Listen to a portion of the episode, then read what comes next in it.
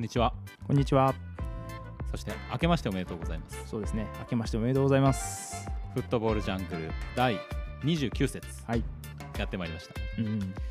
えー、まああの年末にあのバタバタと放送も終わりですね,、そうですね気がつけばもう1月も1週目が終わりとはい。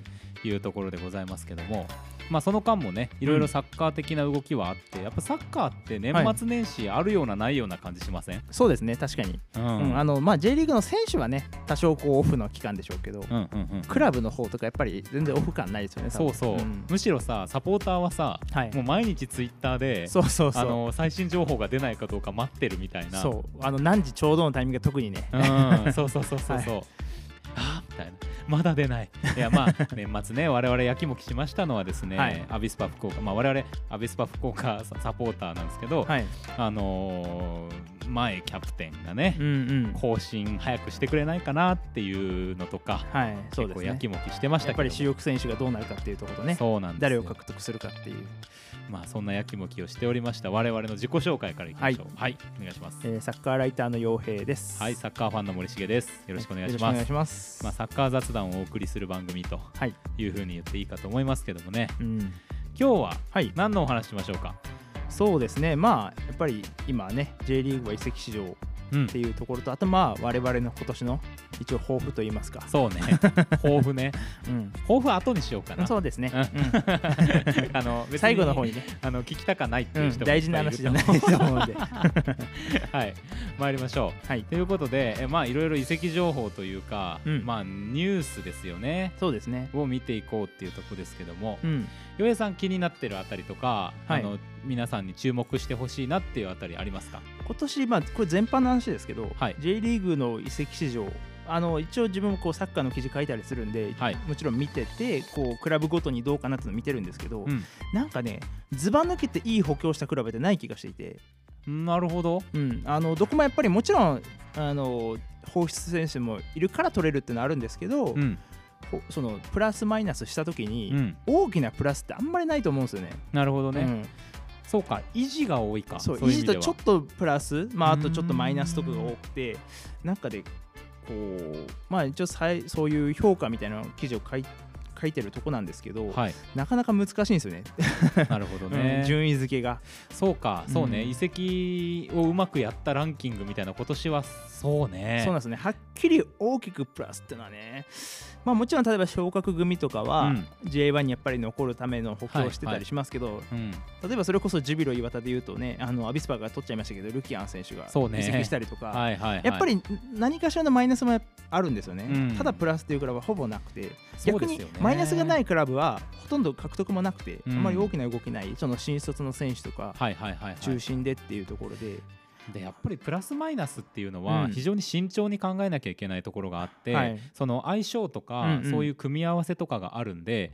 単純にほら選手って能力値じゃないじゃないですか、うんうんうん。だからこの選手にとってはすごいプラスの移籍はい、であのひょっとしたらクラブにとっても、うん。その人を送り出して活躍してもらうっていうのはプラスかもしれないみたいな。うんうん。で他のチームで全然活躍してなかったけど、うん。こっちに来たらすごい活躍するみたいな選手がいるはプラスとか、はい。難しいですよね。そうですね。いや多分あとやっぱ今年そのコロナ禍、はい。やっぱどこのクラブも決して経営状態今良くない確かに。のでなんていうのかなこう積極的に移籍金を払ってでも取るというよりも、うん。この選手あのポジションの選手が移籍しそうだからとかしたからうん、そこのポジションにまた取ってくるみたいなそうですね。感じなんていうのかな、よりどんどんこう新しく取ってきて補強というよりも、うん。まあよくやる補充みたいな形のクラブが多いのかなと。そういう意味では、うん。えーとまあ、順位だったり資金力みたいなところで、はい少しこう厳しい状況に置かれているクラブっていうのは、新しい選手を取るということではなくて、うん。今年戦った選手を残留させるってことが一番の補強だっていう見方も、まあ、ありますよね。そうですね、うん。うん。あと例えば、えー監督とか、はい。コーチ陣含めての維持、あとはまあレンタル移籍の完全移籍獲得、う。んうんうん。まあ今年我々もね奈良選手ね。えー奈良選手、はい。我々とか言って まあ年明けからですけど、あの奈良選手とかもね、うん。すごい僕は小躍りしましたけど、うん、あの嬉しいですね。そうですね、いやうん。本当にね。そうですやっね。ぱりまあ上位クラブで見てて思うのはやっぱりお金のあるクラブってのは貸していて選手を J2 だとかに貸していて、例えば主力の選手が移籍してしまった時に、うん。そういった選手をあの戻す、うん。戻してそれでしっかり穴埋めをするっていうところはうまいなとは思いますね。そうですね、まだアビスパだからそこまで至ってないじゃないですか。そうですね、うん。まあ、そういう意味では、うん。やっぱりその、まあ、B チームとかって言い方がいいかわかんないですけども、はい。トップチームではないチームの人たちの施設とか、うんうん。観戦環境とかファンとのコミュニケーションとか、はい。そういうところまでをねいかに作っていけるかっていうクラブ運営が、そうですね。あの今後は重要ってういう、ん、あのやっぱり定着していくためにはそういうところはすごく大事だと。大事ですよね、でやっぱヨーロッパのクラブとか見てたら、はい。あいつ上がってきたんだみたいなことをうんうんうん。楽しそうに話してる人とかいるじゃないですか、、はいやいいなっていう、うんうんなん。かきっとまあすでにそういう向きはありますけど、はい。もっとうん、その辺のアクセスがしやすい環境これ J, リーグ全体でそうですね。見ていきたいですよね。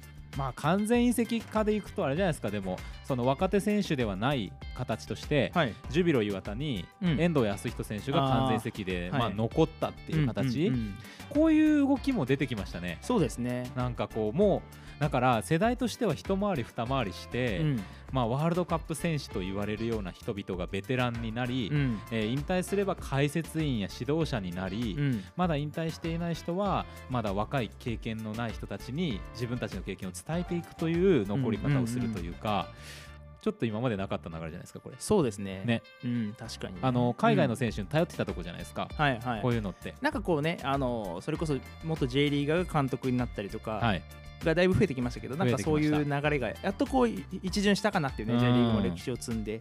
それでいくと、はい。そのそういうベテランで引退したとか、うん。えー、とそういう選手の中で、はい。まあ、例えば指導者うんうん。とかで今後期待したいなとか思ってる人とかいます、指導者ね、まあやっぱりね、多分皆さん同じ考えかもしれないですけど、長谷部さん、長谷部あーそうね。うん誠さんはね、ここれはやっぱりもちろんまだまだバリバリ現役ですけど、はい。うん、今後楽しみではありますね。そうですうんね、なんかそういうタイプに向きそうなので、うんうんうんうん。結構僕はあのダゾーンのはい。解説員の人々いるじゃないですか、はいはいはい。キャラクターがそれぞれ立ってて、うんうんうん。なんかチームでまあ単純にねこれ解説が上手な人がうん。いい、あの指導者になるってことでもないし、うん。名プレイヤーがいい指導者になるってことでもないと思うんですけどね。うん。でもなんか見てみたいなって気持ちは結構湧きますけどね。そうですね。ううんん。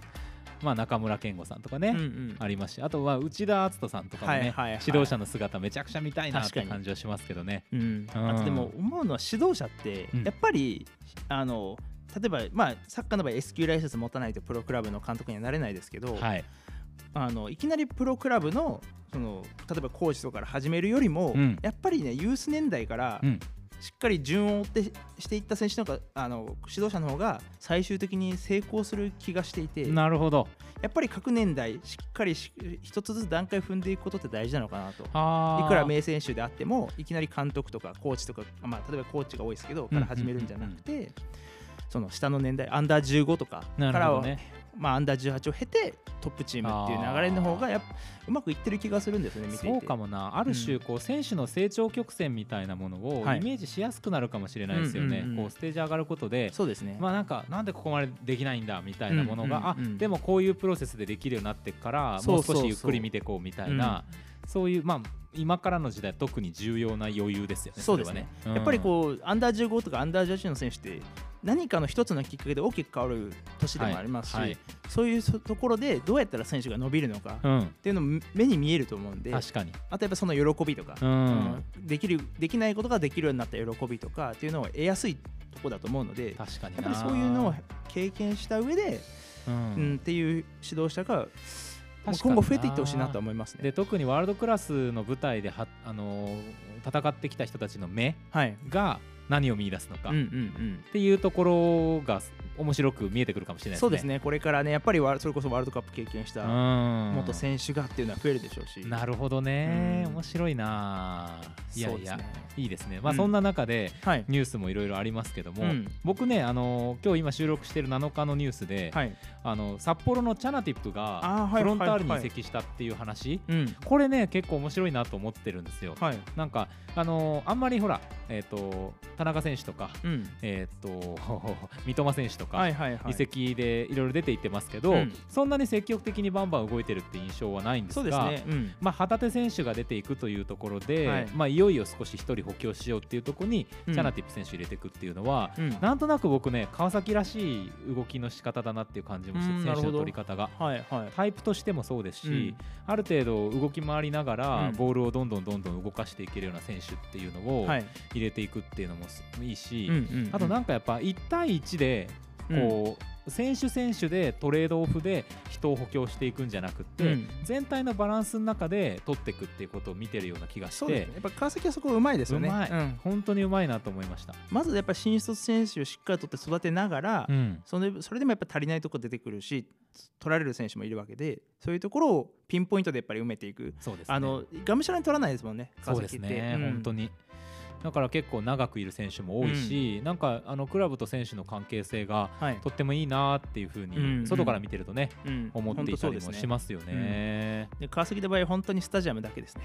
あそこがねこうサッカー専用とかになればもう言うことなしのクラブだと思う。本当ですね、いやまあでもいずれあるんじゃないですか？うんそれ期待したいですね。ね。あと今年移籍市場ですごく思うのはやっぱりねあの、まあ、コロナ禍で今あの新外国人選手が入国できない状況はい。になっているので、そうですね。やっぱり今まで J リーグでプレーしていた選手うん。であればやっぱビザ降りるみたいなのでなるほど。あの入国できるみたいなのでそういう選手 J リーグ内での循環っていうのは多いですね、うん、それこそアビスパでで言うとねあのブルノ・メンデス選手がはい。またセレッソが獲得しましたけど、はい。そういう流れ国内でプレーしていた選手をまた国内のクラブが取るっていう。そうですね、うん。いや活躍してほしいですね。そうですね。本当に。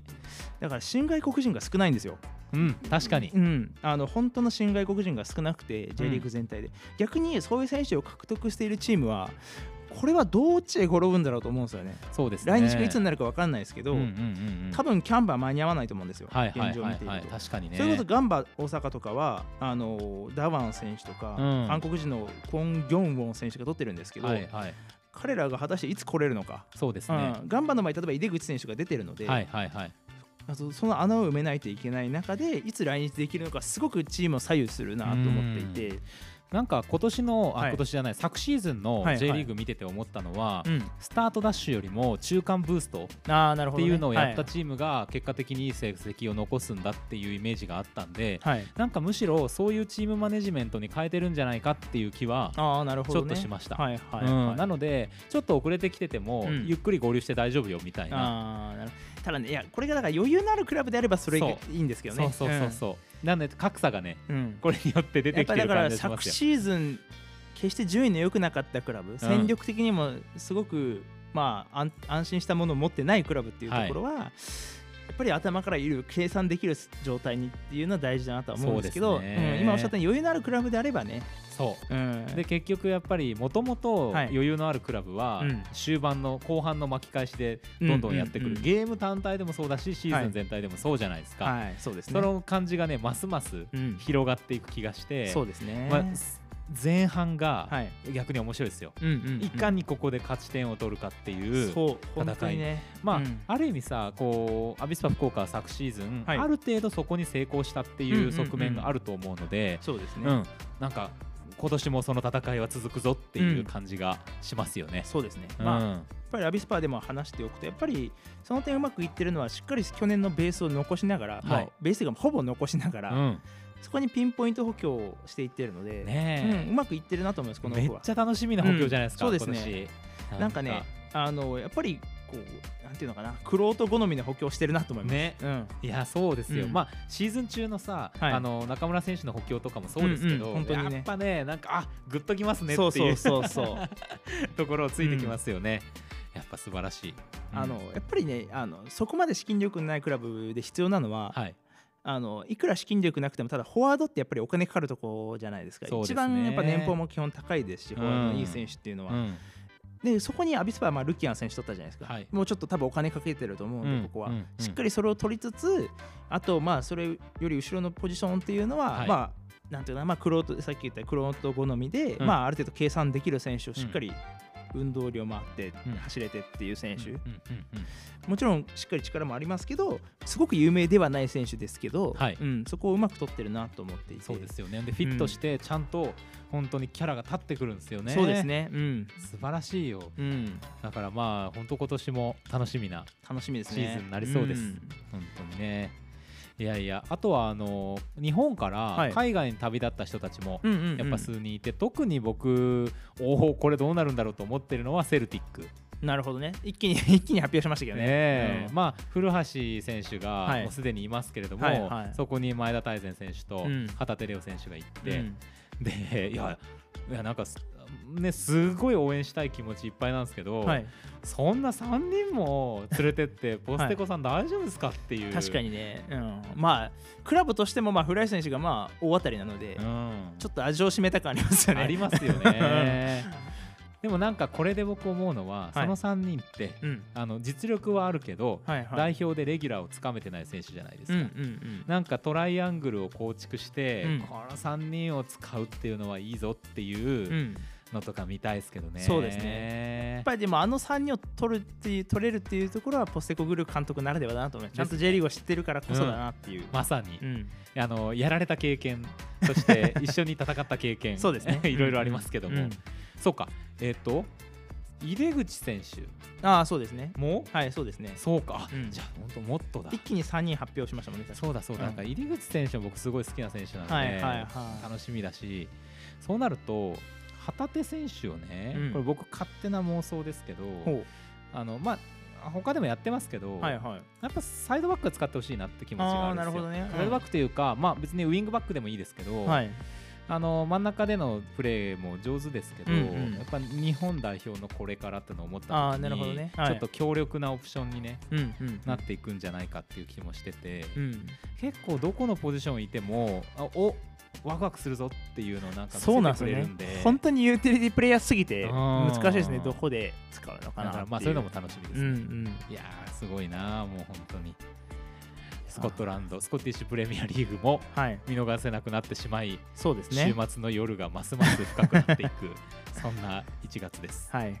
はいあとはなんかこう気になっているうん移籍情報とかニュースとか岩井さんありますか、そうですね。まあちょっとアビスパの話はもうしあんまりアビスパばっかりになってもあれなので、あえてちょっと違うところに行くと、個人的に注目していた選手の一人が、はいあの去年ギラバンツ北九州でプレーしていた高橋大吾選手。そうですねずっと言ってた好きなんですよ。はい、単純に好きなんですけど、うん、まあ彼が今のところ清水エスパルスに復帰という形で発表されているので、うん。清水でプレーするのかなと。うん。まあ、ただ清水もやっぱり補強今年もしてますし、はい。あの J1 の中でもうまくいってるチームだと思うんで補強がですね、はい。うまくいってるチームだと思うので果たしてどんだけ出れるのか、うん。まあ、個人的には彼は J1 でバリバリ今もやれるだけのレベルになってると思うし、はい。あのなんていうのかやっぱり気持ちも見せてくれる選手って好きなんですよ。うん、全面に押し出せる選手、もう岩井さん一押しですよね。そうなんですよ。本当に去年の J2 で一押しですね、うんなんであのね言ってしまえばギラバンズ北九州って彼からすれば期限付き移籍をしていたクラブで、はい。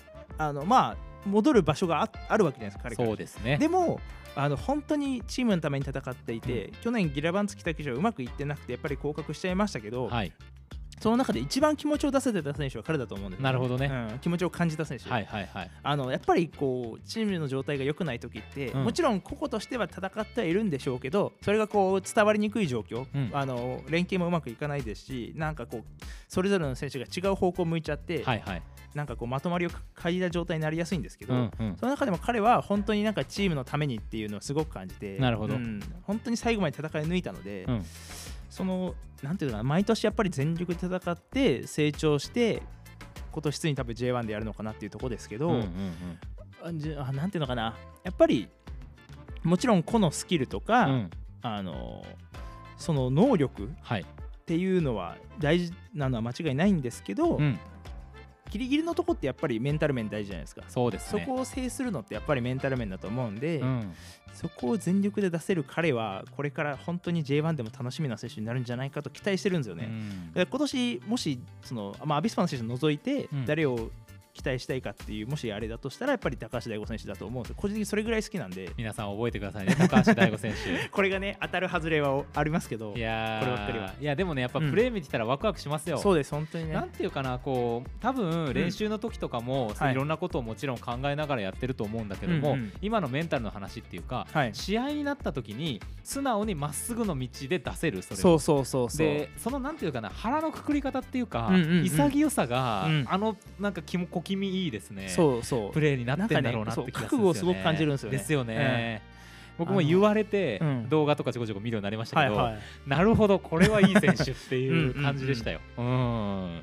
あの結構あのまあ一応ライターをしてるので、はい。い、ろんな指導者の方にもちょこちょこお話聞くことあるんですけど、やっぱり最近ってこう気持ちを表に出さない選手、出せない選手が多いっていうのは皆さんおっしゃっていて、なるほどでも彼はいい意味でサッカーばっかに慣れてる選手だなと思って、はいはい今貴重な選手なんですよね、やっぱりそれこそ日本代表がちょっと今人気が落ちてるとかっていうのも、こうメンタル面のを前面に出してる選手が少なくて気持ちを感じにくいっていうのは一つあると思っていて、はいはいはい。そういう中ででも彼みたいな選手はこれから、まあ、J リーグもそうだし、うん。より上のところで戦っていくチームにおいてもせ個人としてもそうだしチームとしてもうん。やっぱり貴重な選手になってくると思うので。そうですね、本当楽しみですけどね。いやーどういうふうにチームにフィットしていくかもそうですし。あのねただ清水は本当に今年層がさらに熱くなってきているのでどうなるのか楽しみと不安とありますけど。逆にそこで揉まれてレギュラー取ろうもんならちょっと一気にステップアップありますようん。ね。本当そう思います。うわー楽しみ。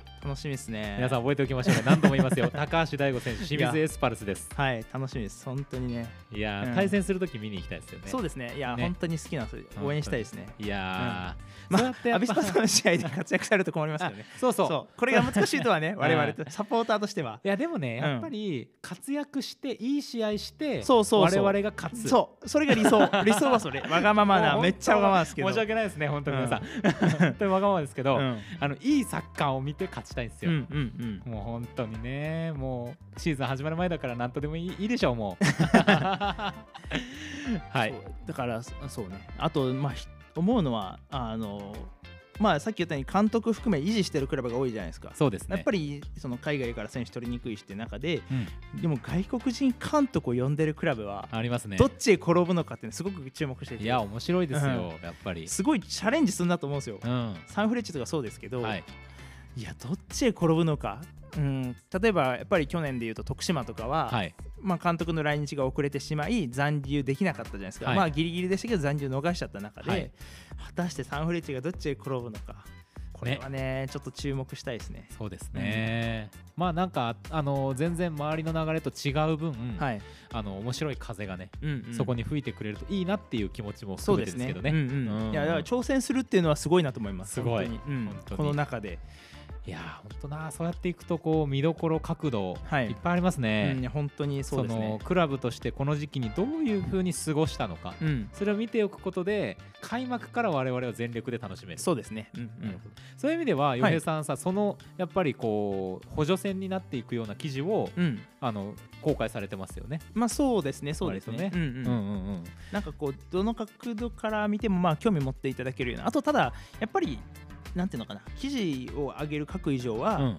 もちろんネガティブなことも言わなきゃいけない時はあるんですけど、はい。でも基本的に例えばあの今クラブのこうね補強の状態とかちょっと書かせてもらってますけどいくら順位はつけますよやっぱり、はい。それははい。一つ、そのなんていうのかなこれはある意味叩かれると思うんです、はい。サポーターそのクラブのサポーターから見たらやっぱいい気はしないとは思いますけど、はい。でも記事の内容を読んでいただくと、うん。絶対にネガティブなことだけっていうのは自分はしなくて絶は対、いはいはい。ポジティブな要素も絶対確認しているのでなるほど。そうあのどそういうこうなんていうのかなある意味ネタ的にも楽しんでいただきつつ、うん。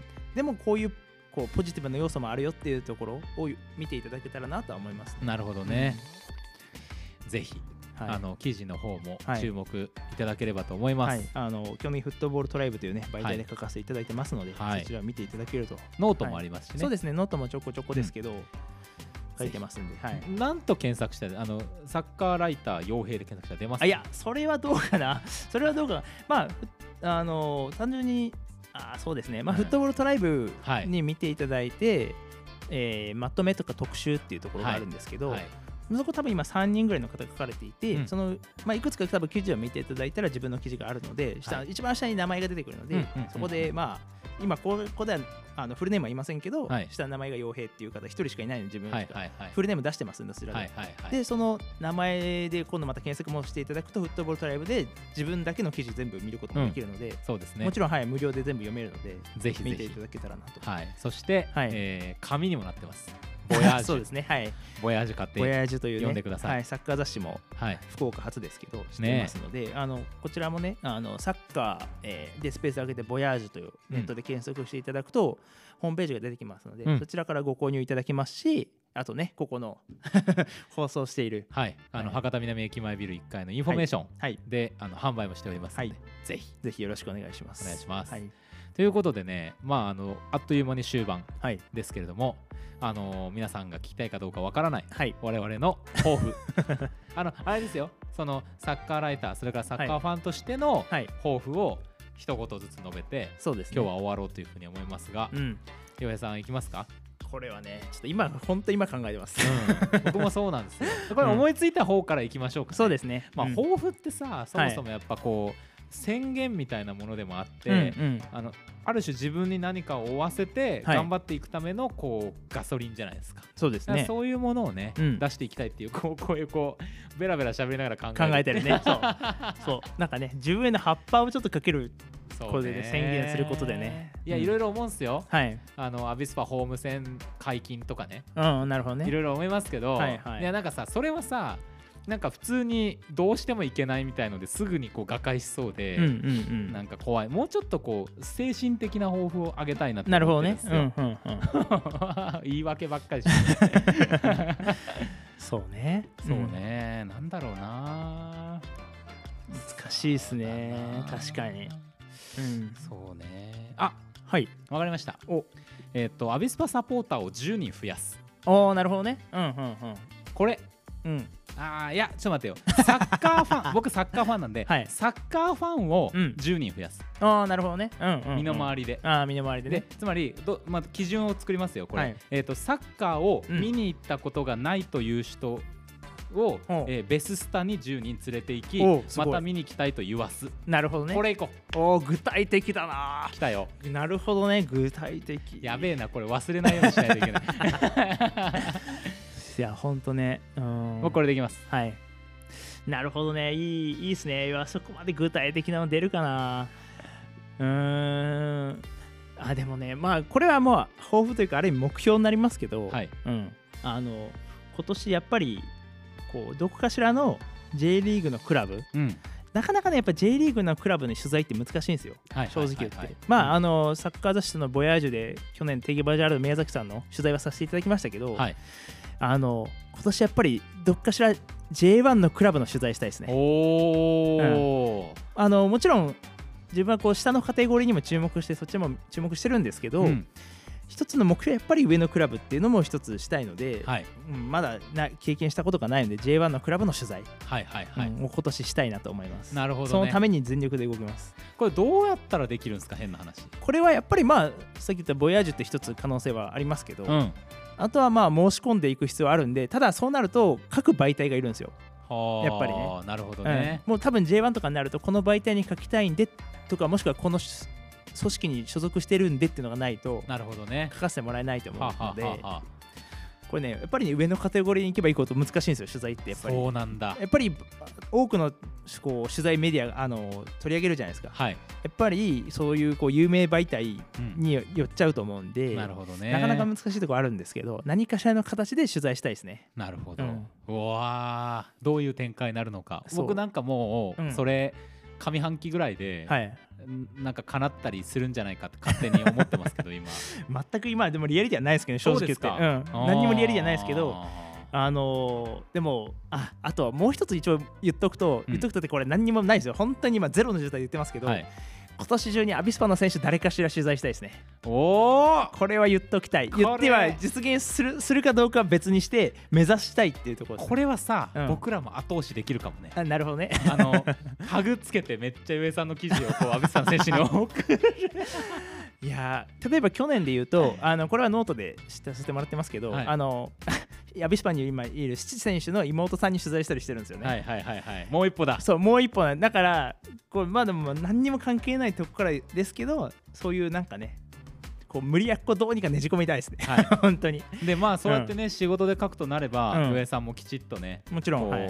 そのモードを、はいはいはい。なんていうんですかもうでもさはい。切り替えるっていうよりは、うん。サポーターのモードと、うん。ライターのモードを両方持った、はいはい。もうそのスタイルでしか書けないものを書きますよね多分ね。あまあそれはそうですね。多分うん。アビスパってなると余計そうですね。ね。ちょっとサポーター目線は入っちゃうと思うんですけど、ね、うん。それむしろねあの記事のオリジナリティって感じもしますうんうんうしん。そうですね。うわそれ楽しみだな見たいな 全く本当ねあの本当に何にも今んとこないです。ゼロの時代で言ってますけどいや。なんとかしたいですねこれを、えーっと J1 のクラブに取材する、はいこれはアビスパ以外でね。はいはいはい。とアビスパの選手に取材する。ストイックですね。いやもうこれがね年末にちゃんとでも言います。あの、この番組続いていればちゃんと言います、どうなあの結果どうだったか言いますけど、はい。ダメだったらダメだったらちゃんと言います、なるほどうん。ね、でも目指してはいきます、よっしゃ。うんこれはいいいい抱負になりましたね、はい。お互いに。そうですね。なんかちょっとやっぱいやあのね負荷をかけた。森そう負荷をかけました。森重さんがやっぱリアリティあることをすごく言ったので、はい。現実的なことを言ったしあの具体的に言われたからもうこっちも言うしかないと思って、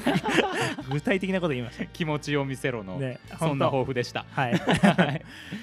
ぜひねあの覚えておいていただけるとね、はい。聞いていただいている方にいやお前できてねえじゃねえかって言われるかもしれないですけど最終的に。でもそれはそれで、うん。もうベストを尽くしてダメだったらしょうがないですし、はい。うん、でも目指しますそれは。やりましょう。うんということで、はい。フットボールジャングル第29節、はい。本年1回目の放送でございました、はい。